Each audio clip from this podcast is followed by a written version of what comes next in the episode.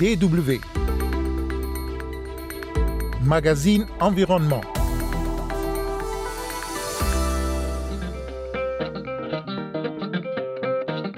Ce magazine, nous irons à la découverte d'une gigantesque fresque éphémère de l'artiste suisse Sapé, une fresque éco-responsable inaugurée la semaine dernière au siège de l'Organisation des Nations Unies à New York, à quelques jours de l'Assemblée générale de l'organisation. J'ai peint deux enfants qui construisent leur monde idéal. Mesdames et messieurs, bonjour, Kosevitiasu au micro.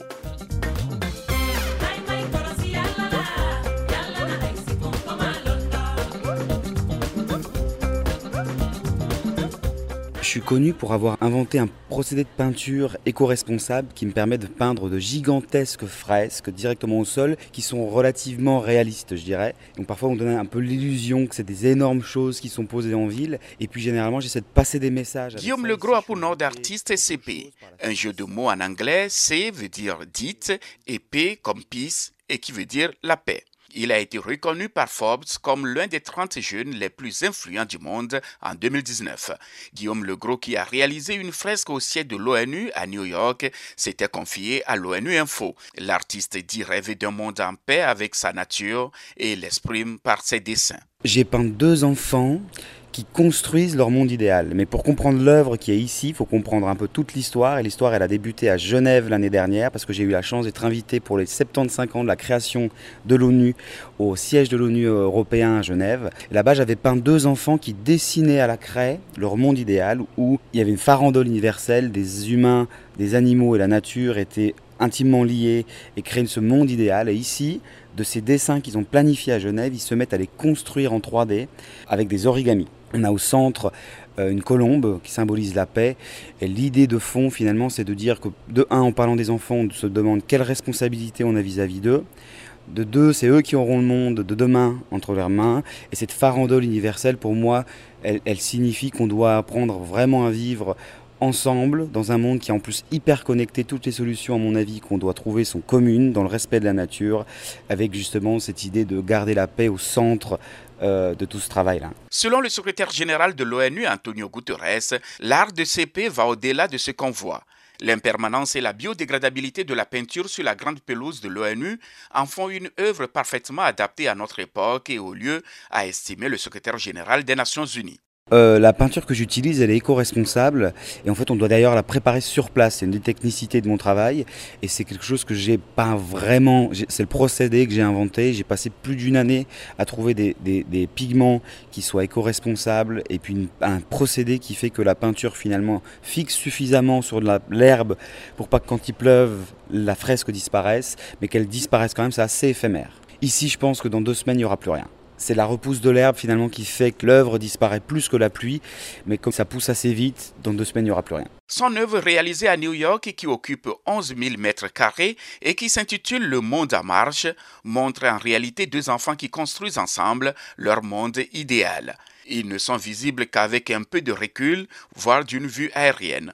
La peinture renvoie à la fresque World in Progress One, réalisée en juin 2020 au Palais des Nations à Genève. J'ai l'impression que mes graffitis ou mes fresques murales, elles impactent pas comme j'aurais aimé les gens. C'est-à-dire que j'ai l'impression qu'on est tellement pollué par de la justement pollution visuelle partout, que finalement personne regardait mes fresques, ou en tout cas pas suffisamment à mon goût. Et je crois que c'est le sens même de l'art, de capter l'attention pour passer des messages ou des émotions. Et comme je vivais à la campagne, et je lisais beaucoup de littérature autour de l'écologie, me suis dit tiens je vais peindre sur l'herbe. Et j'avais la chance justement d'être entouré de, champs. Et c'est le moment où les drones arrivent en Europe et démocratisent finalement les vues aériennes. Donc j'ai mélangé un peu tout ça. Et je me suis dit, tiens, je vais peindre sur l'herbe et on va voir ce que ça donne. C'est marrant parce que c'est souvent ce qui fascine les gens, c'est le, purement le côté technique. Alors que moi, la plus grosse difficulté généralement, c'est comment j'intègre mon œuvre. Déjà, qu'est-ce que je raconte et comment j'intègre mon œuvre dans l'espace qui l'entoure? Ici, c'est urbain, mais parfois c'est la nature parce que je cherche vraiment à faire interagir l'œuvre avec son paysage et voir avec l'histoire du lieu. Ici, c'est un peu les deux. C'est la symbolique que représente le lieu. Et du coup, la plus grosse partie de mon travail, généralement, c'est ça. Ensuite, techniquement, l'outil qui m'aide le plus, finalement, c'est le mapping au sol, où on dit une mise à l'échelle en peinture, où je vais faire des carrés au sol avec des petits piquets. Généralement, c'est des carrés de 3 mètres par 3 mètres, qui me permettent de me repérer plus ou moins dans l'espace parce que j'ai ces mêmes carrés sur mon schéma.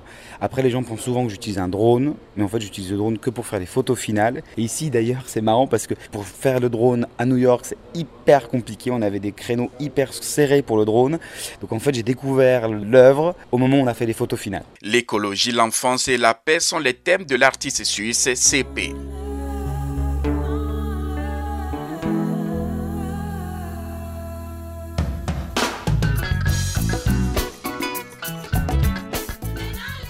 Nous allons à présent parler des zones humides. Et au Kenya, le marais d'Ondiri est une source d'eau importante pour le sud du pays. Cette zone humide contribue également à réduire les inondations pendant la saison des pluies, mais le déversement illégal de déchets et l'empiètement des communautés avoisinantes menacent cet équilibre. Un reportage de Tuku Kairyoku présenté par Sophie Serbini. Avant, les grues couronnées grises pullulaient ici, mais ce n'est plus le cas. La zone humide d'Ondiri abritait naguère toutes sortes d'oiseaux. Les populations de canards et de hérons ont décliné elles aussi. Les zones humides piègent le CO2 et stockent l'eau de pluie. Ondiri est une source d'eau essentielle pour la ville voisine de Kikuyu et pour Nairobi, la capitale du Kenya. Mais Kikuyu s'agrandit et se rapproche de plus en plus du marais. Les serres et les champs atteignent désormais la lisière du marais qui s'étend sur 3,3 km, soit l'équivalent de 450 terrains de football. Auparavant, les agriculteurs coupaient de grandes quantités d'herbes dans la zone humide pour nourrir leurs bêtes. Les oiseaux avaient donc moins de place pour construire leurs nids, mais les choses ont changé depuis que David Wakogi et ses collègues ont fondé le groupe des Amis de la zone humide d'Ondiri. Quand nous avons commencé à travailler ici, d'innombrables faucheurs venaient récolter du fourrage. Et à la fin de l'été, ils mettaient le feu à cette zone et toute la biodiversité était détruite. Le groupe compte 300 membres. Ils ont entrepris de planter 8000 jeunes arbres autour de la zone pour freiner le lessivage des champs vers la zone humide quand il pleut et pour empêcher le bétail de venir paître ici.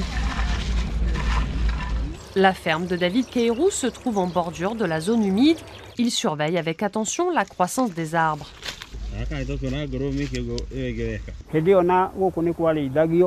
Depuis qu'on a planté des arbres, l'endroit a bien meilleur aspect.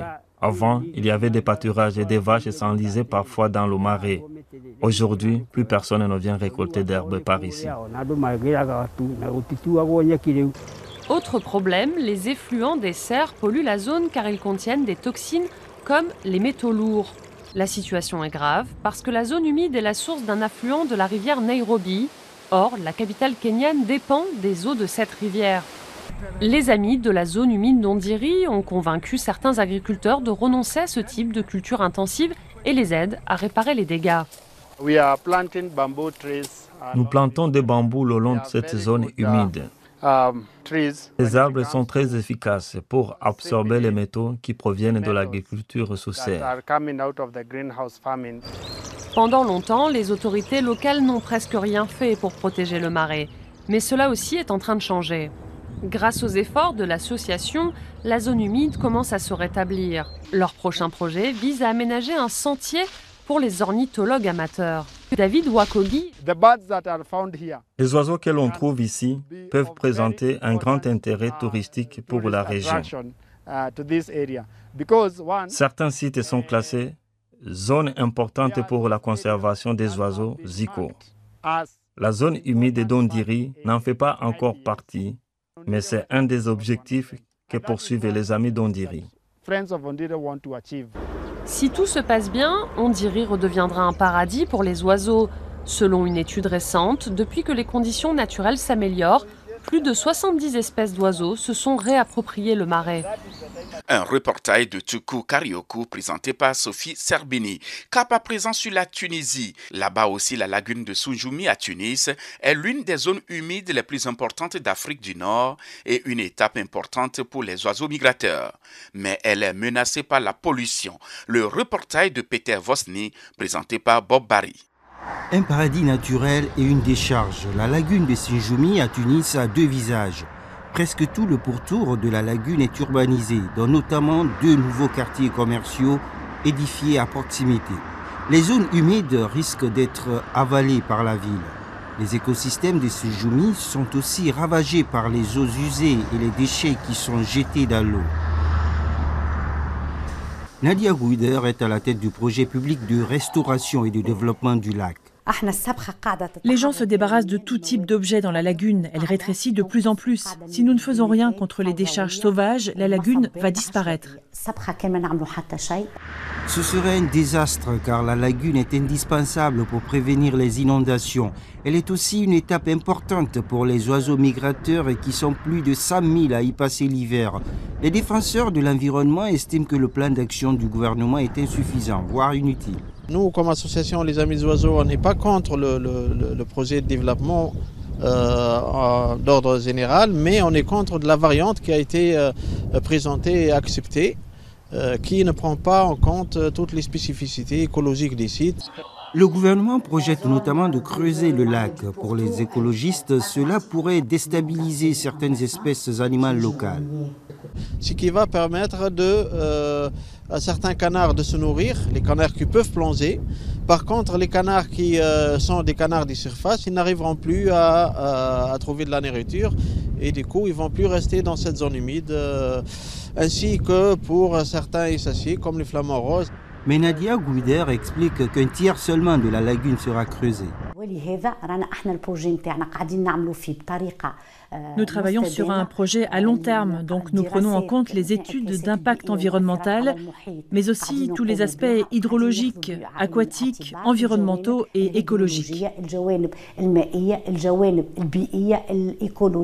La lagune est importante pour plusieurs raisons. C'est l'une des rares étendues d'eau qui ne s'assèche pas pendant l'été. C'est donc un refuge pour la vie sauvage. Pour réduire les risques d'inondation, il faudrait la nettoyer et même l'agrandir. Sijoumi est considérée comme l'une des zones humides les plus importantes d'Afrique du Nord.